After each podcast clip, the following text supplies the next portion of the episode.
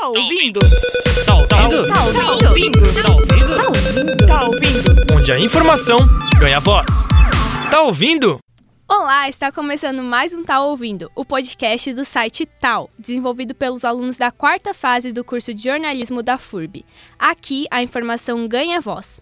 Se você ainda não conferiu a primeira edição do Tá Ouvindo, pode conferir aqui no nosso site, ficou bem legal. É, foi falado um pouco sobre como vai funcionar toda a estrutura do site, do podcast, do vídeo. Também foi discutido um pouquinho sobre a matéria do aluno Sávio, que pesquisou um pouco sobre como é feita a separação de lixo aqui em Blumenau. Agora, se você já tinha ouvido o nosso podcast, sabe que toda semana a gente está abordando um tema diferente aqui.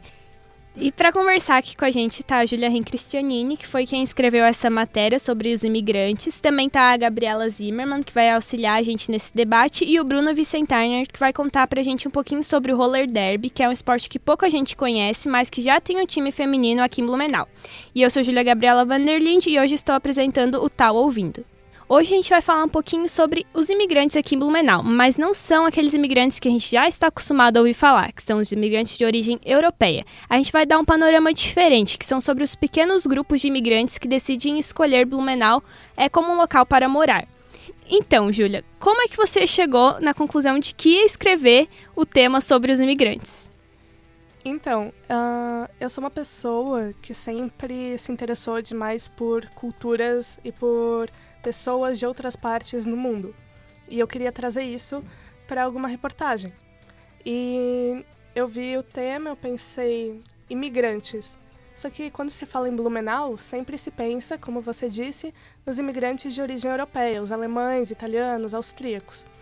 Uh, eu queria dar um foco diferente, porque Blumenau e o mundo todo, no mundo globalizado em que estamos vivendo, está é, tá recebendo cada vez mais pessoas de lugares inusitados do mundo. E eu queria ver se Blumenau estava passando por isso. Se pessoas de diferentes partes estavam por aqui. Então eu resolvi procurar e nasceu a matéria. Nasceu o filho. E Júlia, como é que você fez para localizar os cases para essa matéria? Como vocês fizeram para conhecer essas pessoas? Então, é, a minha matéria é composta de três cases um iraniano, um angolano e um haitiano. O iraniano foi mais fácil, por incrível que pareça, porque ele é conhecido na região, porque ele é o dono do food truck Manush, de comida iraniana, que fica aqui perto, na rua Joinville. Então eu peguei o número dele na página do carrinho do food truck e conversei com ele, marquei uma entrevista, foi bem fácil. Um, o angolano e o haitiano eu localizei na base da gritaria. Eu fui perguntando para todo mundo: Meu Deus, alguém conhece algum imigrante? Alguém que mora em Blumenau e aceite fazer uma entrevista? A Raquel, a nossa colega de classe, ela conhecia o angolano, me passou o número dele, conversei com ele, marcamos. E o haitiano, ele é funcionário de uma tia minha. E daí ela me forneceu o contato dele. Tá, é, e é, Júlia, eu tenho uma pergunta para ti. Pode falar, Gabriela. então, é, para ti fazer essa separação da tua matéria, porque eu tava olhando ela antes, né? Você separou por iranianos, haitianos e angolanos, né? Uhum. É, você fez essa separação considerando a, as fontes que você encontrou, é, as pessoas que você estava falando, ou você primeiro pensou com, é, sobre quem você gostaria de falar e depois foi procurando as fontes? Então, a separação da matéria ocorreu na base do que eu fui encontrando por aí. Uhum. É, encontrei os três voluntários que super se dispuseram a fazer a matéria comigo. E daí eu dividi a matéria: Irã, Angola e Haiti. Uhum. E foi isso. Foi a matéria é uma consequência de quem eu encontrei. Uhum. É, e esse, essas fontes todas, essas pessoas que estava conversando, eles vieram para cá sozinhos? Qual foi a motivação deles de vir, de vir para cá? É, se eles conhecem outros locais que também tem essa concentração de, de estrangeiros? Como é que foi a conversa com eles nesse sentido? Então, o iraniano, ele veio para cá por livre e espontânea vontade. Ele disse que sempre gostou de viajar muito então, quando ele veio para a América do Sul, ele passou um tempo na Venezuela e daí ele pensou: ah, Brasil, o maior da América do Sul, vou pra lá. Daí, Dá uma voltinha. daí ele veio sozinho mesmo, passou um tempo em São Paulo, não gostou de São Paulo, veio pra Blumenau. E tá em Blumenau. Com- Ele tá morando aqui, ele não pretende ir embora, né? não pretende ir embora, Que tá bom. feliz, tá contente, uhul. E ele, ele não conhece outras comunidades de imigrantes, inclusive ele me... Quando eu tinha mencionado que eu conhecia, que eu ia entrevistar outros imigrantes, ele me pediu para apresentar eles depois, porque ele não conhecia nenhum outro imigrante, então ele queria ter algum contato para saber como é a relação das pessoas com Blumenau, fora ele mesmo. Uhum. Ah, o haitiano, ele veio pra puramente ir embora do Haiti. Inclusive tem um momento que eu pergunto por que, que você veio pro Brasil? Porque lá é ruim? Ele falou, eu queria ir embora, não Uhum. gosto de lá. E ele não conhece nenhuma comunidade. É, tanto que ele tá aqui há três anos e ele só conseguiu um emprego há um ano e nove meses. E o angolano, ele tá aqui por bolsa de estudos. Então ele está aqui desde 2011, cursando engenharia de telecomunicações. Esse ano ele se forma e ele decidiu ir embora. Ele vai voltar para Angola.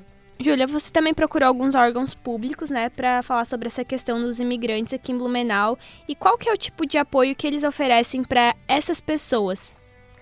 Então, eu procurei a CEMUDES, que é a Secretaria Municipal de Desenvolvimento Social, por indicação de um amigo que trabalha na prefeitura. Eu perguntei que órgão eu deveria procurar se eu quisesse saber sobre o amparo ao imigrante e ele recomendou o CEMUDES. Eu fui até lá, perguntei sobre serviços de apoio ou alguma contagem, se eles tinham números de imigrantes aqui em Blumenau, e não existe. No caso, não existe nenhum serviço de apoio ao imigrante, não existe nenhuma contagem. Que me Uhum. surpreendeu um pouco, mas nem tanto também. Sim. É, eles me falaram que, como não houve nenhuma grande onda oficial de imigração para Blumenau, não tem nenhum serviço disponível para eles, como a maioria vem por conta própria, no caso. Uhum, uhum. Daí eles falaram que os casos que procuram assistência são mandados para Florianópolis, que é onde tem uma unidade de atendimento maior e mais bem estruturada. E, por exemplo, assim, e se essa pessoa que foi encaminhada para Florianópolis é, desejar permanecer aqui em Blumenau, for para Flor for Florianópolis buscar esse apoio, mas desejar permanecer aqui em Blumenau, ah, tem alguma possibilidade disso? Eu acho que deve ter. Eu não fiz esse questionamento, porque, como eles disseram, a maioria vem por conta própria. Então não é responsabilidade governamental. Sim. né? Então, se eles forem até Florianópolis para buscar um apoio e depois voltarem, tudo é feito por conta própria. Então, seja da decisão da pessoa.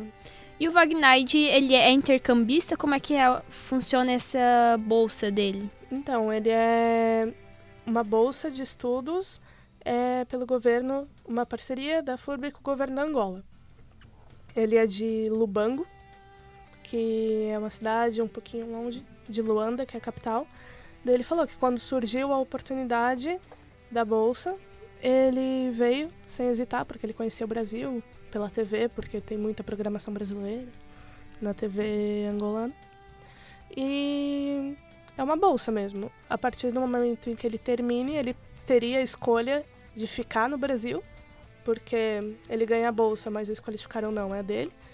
Mas ele, por deliberação própria, decide voltar. Mas aí, se ele ficar no Brasil, é, ele se desconecta totalmente da Sim. FURB, daí não tem nenhum tipo de apoio. Ele teria que procurar Florianópolis, por Isso. exemplo. E a FURB oferece algum tipo de apoio para ele, assim? Enquanto ele tá fazendo essa bolsa, no caso.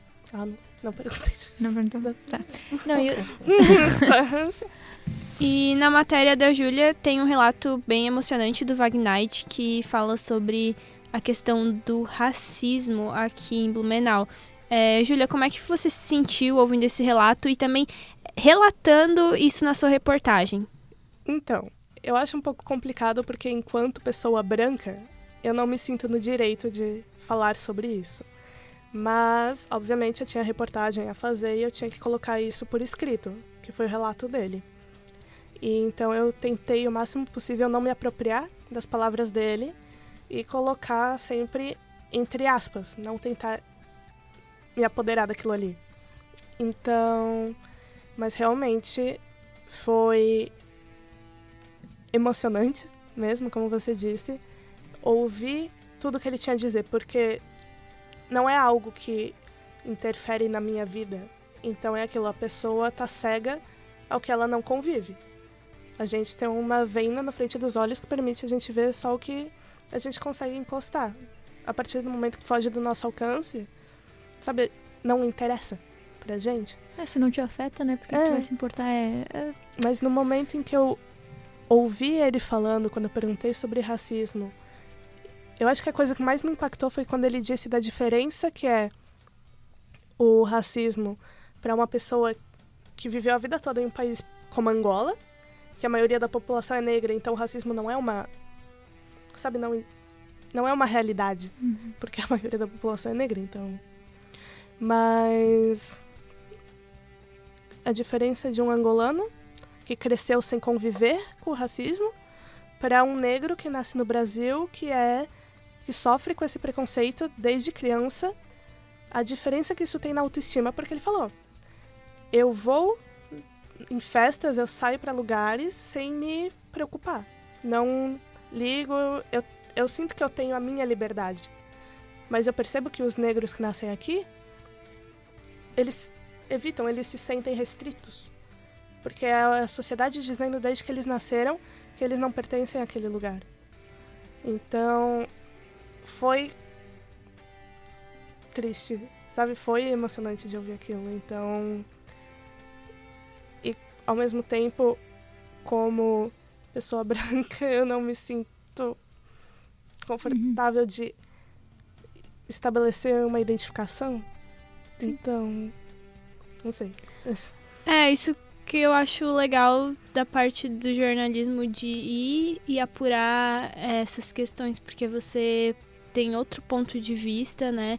E você vai até o local, fala com a pessoa e realmente conhece, vê como que é essa situação. Uhum. Exato, e também porque assim, tem muita gente que, por exemplo, se não tivesse alguém. Aqui a gente tá falando de uma escala bem menor, né? Mas se não tivesse pessoas que fossem atrás dessas histórias, de tentar entender o que, que tá acontecendo na vida dessas pessoas, é, muita gente continuaria com aquela ideia de que, ah, vieram pro Brasil roubar meu emprego, vieram uhum. pro Brasil, entendeu? Fazer nada.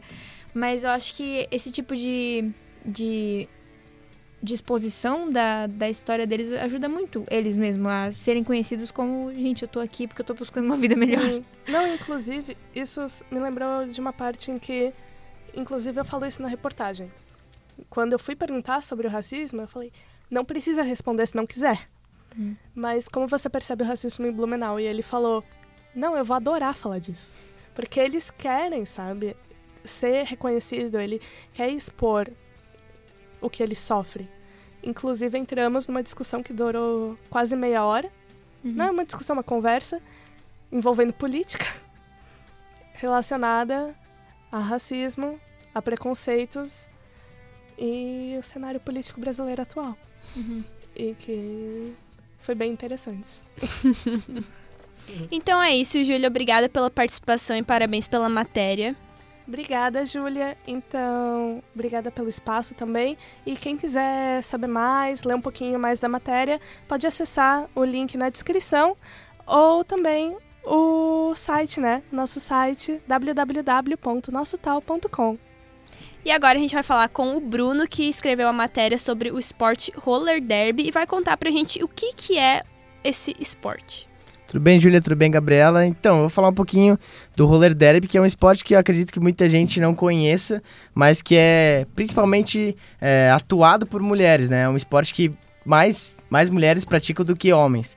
É, para dar uma contextualizada, foi em 1935 que ele foi criado lá em Chicago, nos Estados Unidos. E ele era criado porque a cidade, como é uma cidade mais fria, também todo mundo já sabia patinar. Então decidiram criar, quando estava muito frio, eles decidiram criar e trazer o patins para dentro de uma quadra. Por isso que eles criaram o indoor roller, né, que é fora onde tava, onde era muito frio. E as pessoas começaram a gostar desse esporte, o roller derby, porque tinha pancadaria e começou a fazer sucesso. Até que dois irmãos decidiram aprovar o novo roller derby e criaram regras e fizeram esse meio que jogo de ataque e defesa, que depois eu vou explicar mais sobre, sobre as regras. E depois de muito tempo, claro, foi em 1935, em 2013 as Iron Ladies Roller Derby aqui de Blumenau decidiram criar esse grupo depois que uma das garotas, uma das fundadoras, é, viu um filme Whippet, é o nome, que aqui no Brasil tá como Garota Fantástica, que é a história de uma garota que ela era modelo, mas ela gostou muito do roller derby, então ela conciliava essa vida. Só que como o roller derby é um esporte de muito contato, ela tentava esconder as marcas, é, os roxos, as pancadas que ela levava no meio do jogo, então esse é o filme para quem quiser ver aí. Eu não vi, mas bom, deve ser bom para quem gosta do esporte. bom, e as Iron Ladies daqui de Blumenau, elas têm cerca de 20 mulheres que participam desse grupo elas já competem em campeonatos nacionais também. Tem um campeonato que é o principal que vai acontecer agora em novembro, dos dias 2 a 4 de novembro.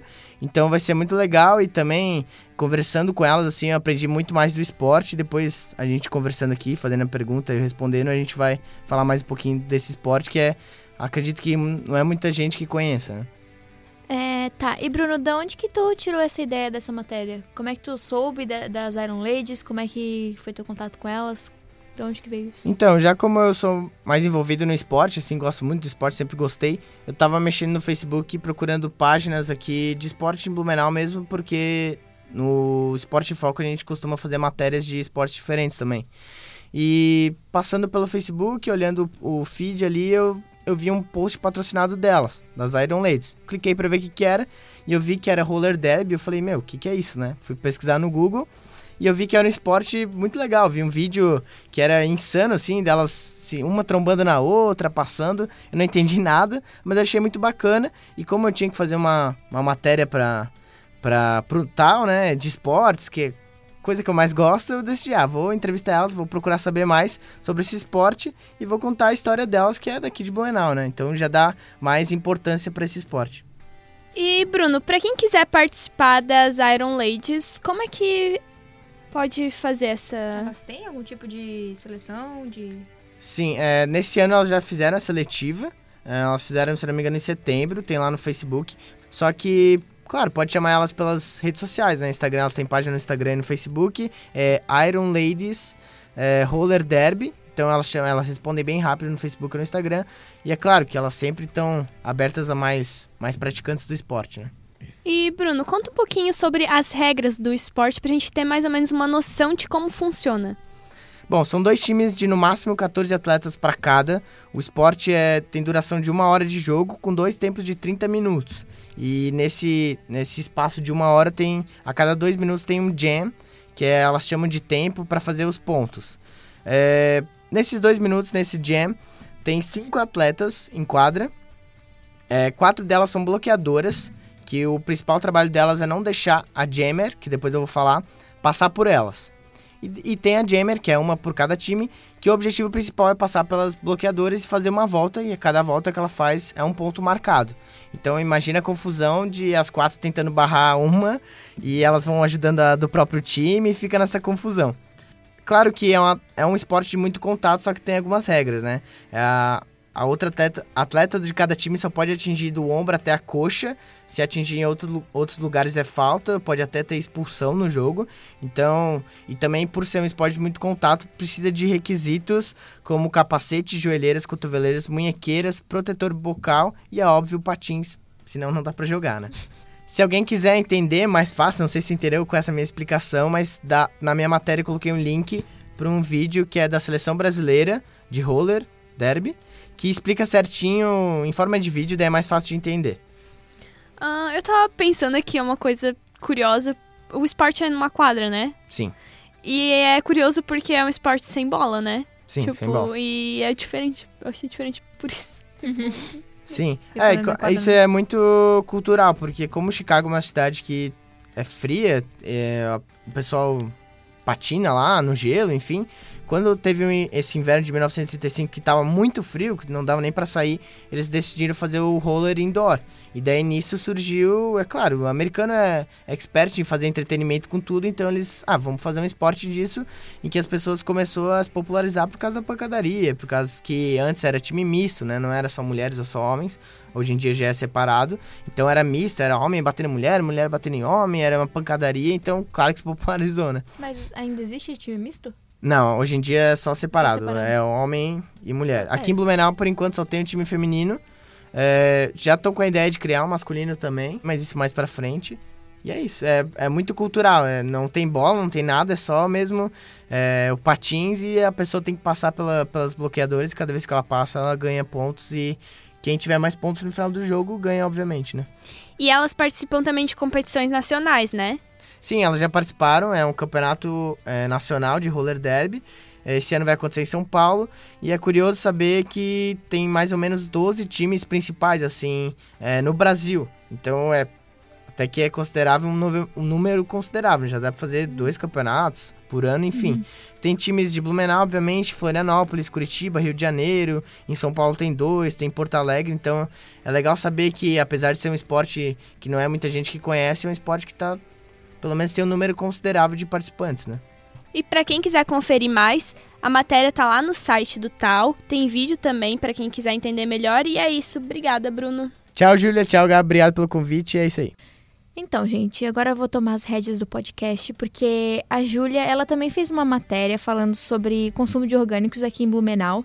E a gente vai dar uma conversadinha com ela sobre o processo de, de produção dessa reportagem. É isso aí, Gabriela. Para início, é, para produzir a minha matéria, eu fui no Google, óbvio, e procurei sobre produção de orgânicos aqui em Blumenau. Eu encontrei a Chácara do Salto e eu fui lá um dia para conhecer um pouquinho sobre ah, todo o processo de produção dos produtos orgânicos. E é um processo bem complexo, porque é muito difícil produzir alimentos que não sejam com agrotóxicos, pelo fato né, de ter pragas e bichinhos que vão estar acabando danificando o produto. Mas, em compensação, é um produto muito bom. Eu também falei com algumas nutricionistas e elas falaram que a diferença do produto orgânico para o convencional é enorme, porque assim, o produto orgânico ele tem o sabor, as formas eles são diferentes, sem contar que é muito mais saudável para o corpo da gente, né? E também para o meio ambiente, claro. Também a gente sabe que o Brasil é o país que mais utiliza produtos químicos é, na produção de alimentos e tá para aumentar, né? Já que agora tá aprovada a lei APL lá do que, que autoriza, né, ainda mais utilizar esses É porque alguns tipos de agrotóxicos eram proibidos, alguma coisa assim, né? E daí é. agora tá liberado. Não sei se tá Sim. tudo liberado, mas agora é um pouquinho mais fácil de utilizar, né? Isso é. E assim, o brasileiro ele chega a consumir em média cerca de 7 litros de agrotóxicos por ano. E assim, né, o agrotóxico tá em tudo que a gente consome. E eu decidi fazer essa matéria para tentar dar uma conscientizada nas pessoas. Claro que ainda é uma realidade muito distante, porque pelo fato de o agrotóxico, é, pelo fato de o produto orgânico ser mais difícil de produzir, é um preço mais elevado. Então, ah, dificilmente as pessoas vão substituir o convencional pelo orgânico sem entender eh, realmente de fato a diferença que vai causar na vida das pessoas, né? É. E eu acredito que também para esses lugares, essas fazendas que pro- produzem em, em grande escala, é muito, muito mais complicado não utilizar nenhum agrotóxico, porque eles não, têm, não vão ter tipo, nenhum tipo de controle em cima desses, desses produtos, né? Mas essa chácara que tu visitou, eles fazem desde a plantação até a distribuição, ou tu tem que ir lá comprar? Como é que funciona? É, sim, eles fazem é, desde a plantação até a entrega, né? Eu conversei lá com o responsável pela chácara e ele falou que é tudo muito controlado. Ele tem uma ideia de quanto que ele vai ter que produzir numa semana. É, para quem ele vai produzir, então ele geralmente quando você vai lá e quer comprar é, uma, uma quantidade maior de produtos, ele vai te dar 30 dias para estar produzindo aqueles produtos, né?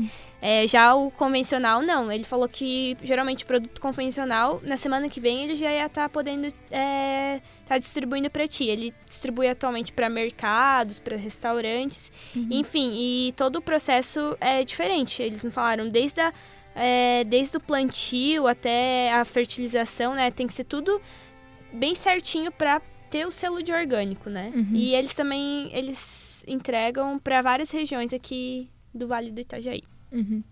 Tá, e daí, e também tu comentou ali sobre a, que- a questão do valor, né, que a gente sabe, é óbvio que produto orgânico é muito mais caro também, como tu falou, é muito mais difícil de produzir também, mas também é muito, muito mais saudável, né? Com certeza. Mas é, a nutricionista que você conversou, ela, o que, que ela falou sobre a comparação entre preço, se vale mais a pena tu, se vale a pena realmente tu optar pro orgânico, é, se tem alguma forma de talvez fazer esse produto orgânico ser, valer mais a pena, ser um pouco mais barato, como é, que- como é que foi a conversa com ela? Então, ela me falou justamente é, pelo fato de ser mais caro. Obviamente, as pessoas elas preferem consumir os com agrotóxico, mas assim, ela falou justamente de que é melhor a gente estar pagando um pouco mais caro hoje e estar se prevenindo de doenças no futuro, né? Porque ah, atualmente a gente também tem estudos que dizem que esses produtos químicos eles causam até câncer. Então, é, eu acredito que vale muito mais gastar agora, né, para prevenir o doenças no futuro. E foi justamente o que ela me falou. Quanto à quantia, eu acho que ainda é um pouco inviável porque tem que se produzir mu em muita é, tem que se produzir numa escala muito maior, né? O que ainda não acontece aqui em Blumenau. É, e também assim, se a produção. A gente sabe que quando a produção de um produto aumenta, o valor diminui. Ou pelo menos. Porque tem uma competição de mercado, normalmente ele vai diminuir, né? Então talvez se é, mais locais que produzem esses alimentos, esses produtos orgânicos, optassem por fazer eles totalmente orgânicos, é, ter o selo de orgânico, talvez o preço baixaria, né? Sim. Eu acho que na, na verdade é questão de querer produzir muito em pouco tempo para ganhar muito, sabe? Isso aí é justamente porque o orgânico ele demora muito mais pra tá crescendo, né? Então, e- é, até o responsável da chácara, eu falei isso na minha matéria também, ele citou o exemplo do alface. É, o alface demora quase um mês, cerca de 22 a 27 dias, o orgânico. Já o convencional, em cerca de 10 dias, ele já vai estar colhendo e plantando. Então, é muito mais rápido, sabe? É muito mais prático também. Então, daí a sua terceira fonte, eu acredito que foi o restaurante Pé de Verde aqui de Blumenau, né? É, eu não sei se eles são 100% orgânicos, mas se você entrevistou é porque provavelmente eles optaram por alguns produtos serem orgânicos e como é que foi a conversa com eles?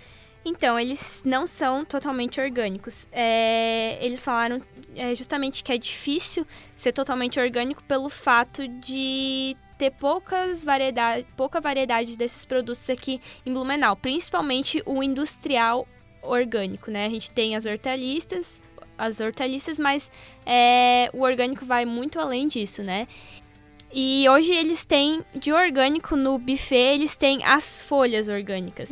E também alguns temperos que eles têm na horta lá no restaurante mesmo. Ah, e eles também usam cogumelos e flores é, no buffet. Isso é orgânico. O resto eles falaram que fica um pouco inviável justamente pelo preço que eles iriam é, ter que cobrar do cliente e também, né, pelo fato de não ter tanta opção aqui em Blumenau.